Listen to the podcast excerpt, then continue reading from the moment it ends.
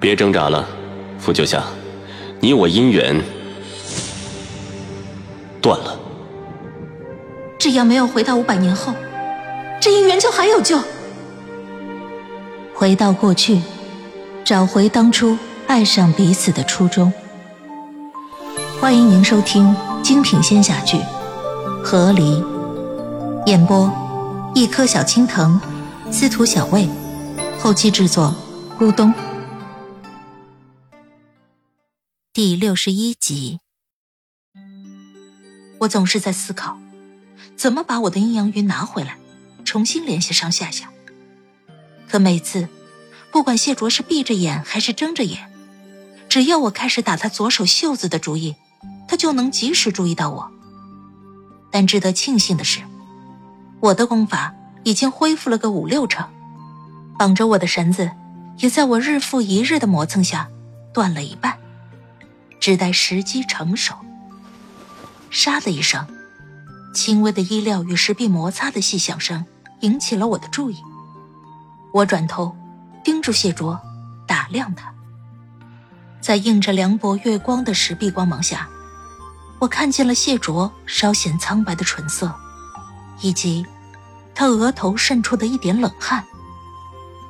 嗯，他这，难道是在告诉我？机会来了，就来了，是不是有点突然？我试探的起身，谢卓没有反应。我蹭着石壁站了起来，谢卓依旧没有反应。但在我身体完全站直的时候，我忽然察觉到，洞外似乎有些奇怪，似乎有一道气息从外面一闪而过。但当我飞快转过头，皱眉盯着洞外仔细看的时候，我却没有发现任何的动静。今夜有点奇怪。但是，我看了看谢卓，又看了看外面，最后还是一咬牙，挪了两步，靠近谢卓。而他，面对我的靠近，唯一的反应是呼吸更加急促，冷汗越流越多，面色愈发苍白。我看了一下他微微掀开的领口，里面似乎有黑色的邪祟之气在躁动。原来，是他身上那些邪祟留下的伤口在撕扯他的身体。我曾被邪祟伤过，我知道这滋味有多难受。看见这样的谢卓，我有些迟疑。但当我的目光落到他左手袖子上的时候，我立即又攥紧了我微微软下去的心尖尖。心软令人犹豫，犹豫就会败北。错过今日，说不定我就再无翻身机会了。他此前掐我脖子的时候，可是半点没有吝惜力气啊。我调动了自己对谢卓的愤怒，果断的深深呼吸了一口气，心中默念法诀，调动身体魄力，用力一挣。困在我身上的绳子，呃，没断，有点尴尬。老狐狸的绳子还挺结实呀。我左右看了一眼，找了个还算锐利的石头，把身后已经断了一半的绳子磨上去。我一边用法诀用力往两边绷着绳子，一边拼命的晃动身体，让绳子在石头上磨出难听的。咯吱咯吱的声音，双管齐下，我干得如火如荼。但凡谢卓像之前那样醒着，我都玩不了这么花。不过，这动静也确实有点大。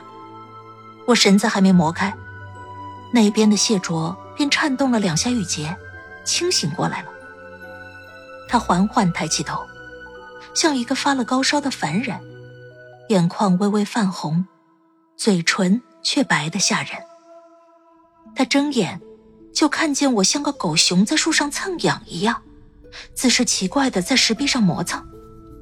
哪怕虚弱至此，他眼神中也透露出了几分冷漠的无语。他在用神情告诉我，我现在看起来不太聪明，但老天爷哟，仿佛总是喜欢在我与谢卓之间来回给我俩打脸。他这声叹息的风还没停，啪的一声，老秦绑了我七天七夜的绳子直接就断了。谢卓目光怔住，而双手解放的我，火速拔掉了我身上的绳子，狠狠丢在地上。我还踩了他一脚，大踏步就走到了谢卓的身前。我居高临下的看着他，我看你今天。还能怎么拦我？他没动，仿佛睁眼就已经是他最后的力气。那双深渊一样的眼睛，映着洞中凉薄的月光，一直凝视着我。我直接抓起了他的左手，在他袖子里摸索了一通。与那怎么也摸不着的盘古斧不一样，我很快就找到了阴阳鱼。但我现在很理智的知道。我不能率先联系夏夏，他那边的情况我不清楚，万一贸贸然的联系，让谢玄清察觉到了猫腻怎么办？所以，我只是将阴阳鱼先握在了掌心。我丢开谢卓无力的手，瞥了他一眼，然后告诉他：“我走了，我会躲起来，直到夏夏与谢玄清建立了血誓。”我站起身，看着洞穴前方。微微歪头，将阴阳鱼戴在耳朵上。我一边戴一边说：“谢卓，我们就是相遇了又和离了。和你之间，开心是真的，不爱了也是真的。”我戴好了阴阳鱼，向洞外走去。我努力让自己的声音尽力显得平静又冷漠。很多事就算是错的，你也不能抹去。学会接受，对你我都好。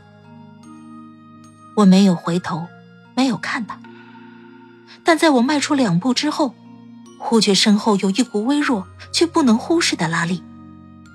我微微侧头，是我的衣摆被谢卓拽住了。我顺着他虚弱的手，看到了他的脸。除了初相遇，谢卓几乎没有在我面前有过如此虚弱的时刻。外面危险，他如是说。我有些意外的怔住，我以为他拉住我，是要垂死挣扎、鱼死网破，再不济，也该是放句“你跑不掉”之类的狠话。结果没想到，此情此景，此时此刻，他嘴里说的竟然还是“外面危险”。若非这些日子，我为了活命，切切实实的与他斗智斗勇过，我几乎都要以为，我们之间没有和离，没有劈开时空，没有你死我活。我们仿佛还是维系着奇怪姻缘的夫妻。我的丈夫寡言、固执，不与我圆房，也从不说爱我，但他会时常提醒我笑一笑，地上凉，外面有危险。